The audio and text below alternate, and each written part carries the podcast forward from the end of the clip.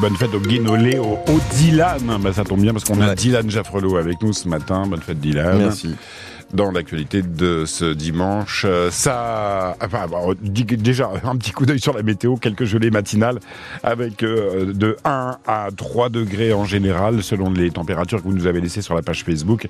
La journée donc sera plutôt ensoleillée avec quelques ondées attendues. Les maximales devraient atteindre 9 degrés du côté de Morlaix, 10 degrés à Brest et Lorient. Profitez bien de cette belle journée, ça va pas durer.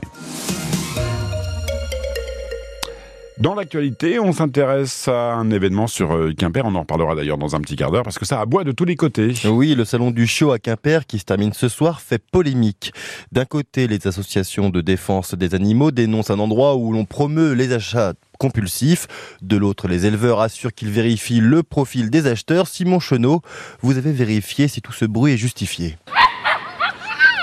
Ici, il y a des chiots de toutes les tailles et de toutes les races. Certains visiteurs sont juste là pour regarder. D'autres sont prêts à acheter. Nadine est bien tentée par un berger australien. La petite femelle a l'air super sympa là. Et avant même d'avoir demandé, Nadine précise. Ce n'est pas notre premier chien, donc c'est réfléchi. Hein. Car c'est ce qui est reproché à ces salons, repartir avec un animal sur un coup de tête ou pour un cadeau d'anniversaire. Sur les réseaux sociaux, des internautes bretons critiquent ce genre d'événement.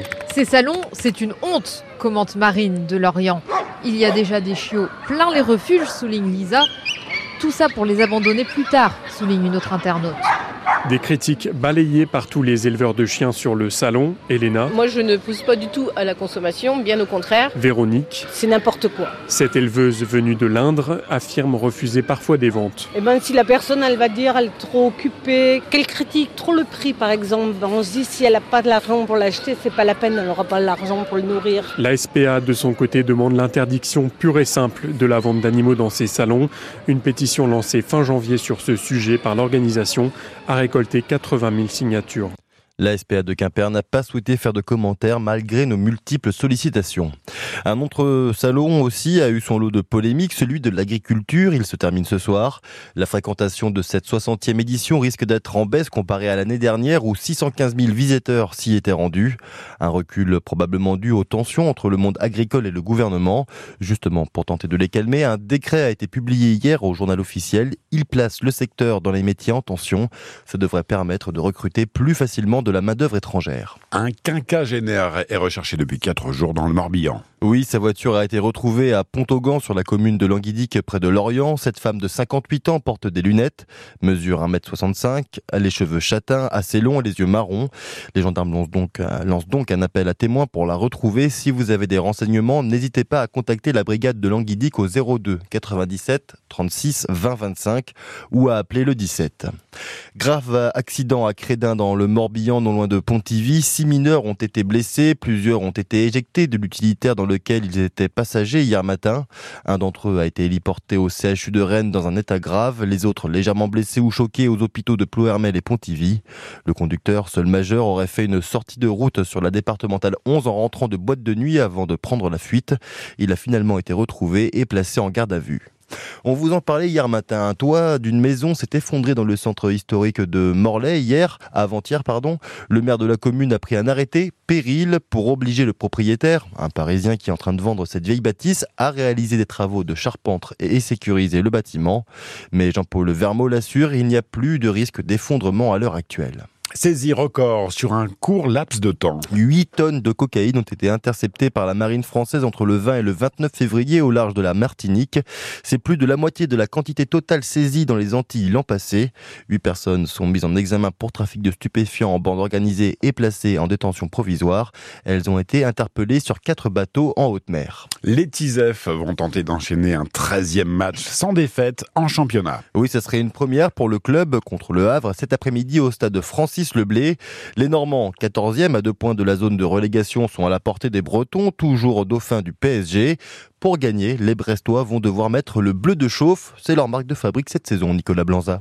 Les Brestois dépensent effectivement de l'énergie sans compter. L'équipe est accrocheuse, mais beaucoup d'impact et d'engagement dans les duels, se montre agressive dans le bon sens du terme et court beaucoup pour gêner ses adversaires. Les chiffres le prouvent avec certains joueurs parmi les tout meilleurs de la Ligue 1 dans de nombreuses lignes de statistiques. Avec Bradley Loco et Pierre Lesmelou, le Stade Brestois dispose dans ses rangs des deux plus gros tacleurs du championnat. Kenny Lala est lui dans le top 10. Bradley Loco et Pierre Lesmelou, encore eux, sont les deux joueurs qui ont gagné le plus de duels au sol que Romain Del Castillo est quatrième. Steve Mounier et Brendan Chardonnay sont de leur côté les premiers et troisièmes joueurs à avoir remporté le plus de duels aériens de Ligue 1. Défenseurs, milieu, attaquants, on retrouve une diversité des joueurs impliqués, signe que toute l'équipe est concernée. Depuis son arrivée, Eric Roy forme le vœu de constituer une formation pénible à jouer. Force est de constater que les actes se joignent aux paroles. Coup d'envoi du match Stade Brestois-Le Havre à 15h. La rencontre est à suivre en direct et en intégralité sur notre antenne avec justement Nicolas Blanza au commentaire. Guingamp et Concarneau gagnent tous les deux un point en Ligue 2. Les costards mauricains et Troyes se sont quittés sur un 0-0 hier lors de la 27e journée de championnat. Et les Tonniers sont partis de Dunkerque avec, deux avec un 2 partout. Le AG reste 11e et l'USC 15e. Un site pour trouver des activités pour les enfants. Oui, tout commence en Finistère. L'agence d'attractivité du département a dévoilé en milieu de semaine son, sa nouvelle interface. Il est maintenant plus accessible pour le plus grand nombre, explique, pour le plus grand nombre, explique Jean-Marc Puchois, président de l'agence on a vraiment voulu faire un site hyper accessible. Alors quand je parle d'accessibilité, c'est conforme à un référentiel aussi, vous voyez, d'amélioration euh, générale, mais c'est aussi, ben, même pour un mec comme moi qui a 64 ans, qui n'est pas hyper doué euh, sur Internet, ben, je vous dirais c'est hyper plaisant. C'est-à-dire que vous pouvez passer d'une page à l'autre, vous pouvez passer de la météo en regardant euh, ce qu'il y a à faire dans le Finistère, donc c'est vraiment très prenant et très intéressant. L'agence d'attractivité du Finistère, tout commence en Finistère, vraiment travaillé sur euh, non seulement euh, la partie touristique, mais aussi euh, pour les futurs finistériens, les étudiants, les actifs, les retraités. C'est-à-dire qu'on a vraiment voulu faire un, un site, je dirais, très populaire qui s'adresse à tout le monde. Jean-Marc Puchois au téléphone de Tiffaine Morin. Vous avez été 8,5 millions de téléspectateurs avant-hier à regarder le concert des Enfoirés sur TF1, sans compter ceux qui l'ont écouté sur France Bleu. Alors on espère qu'il y aura autant de donneurs pour la collecte nationale qui se termine aujourd'hui.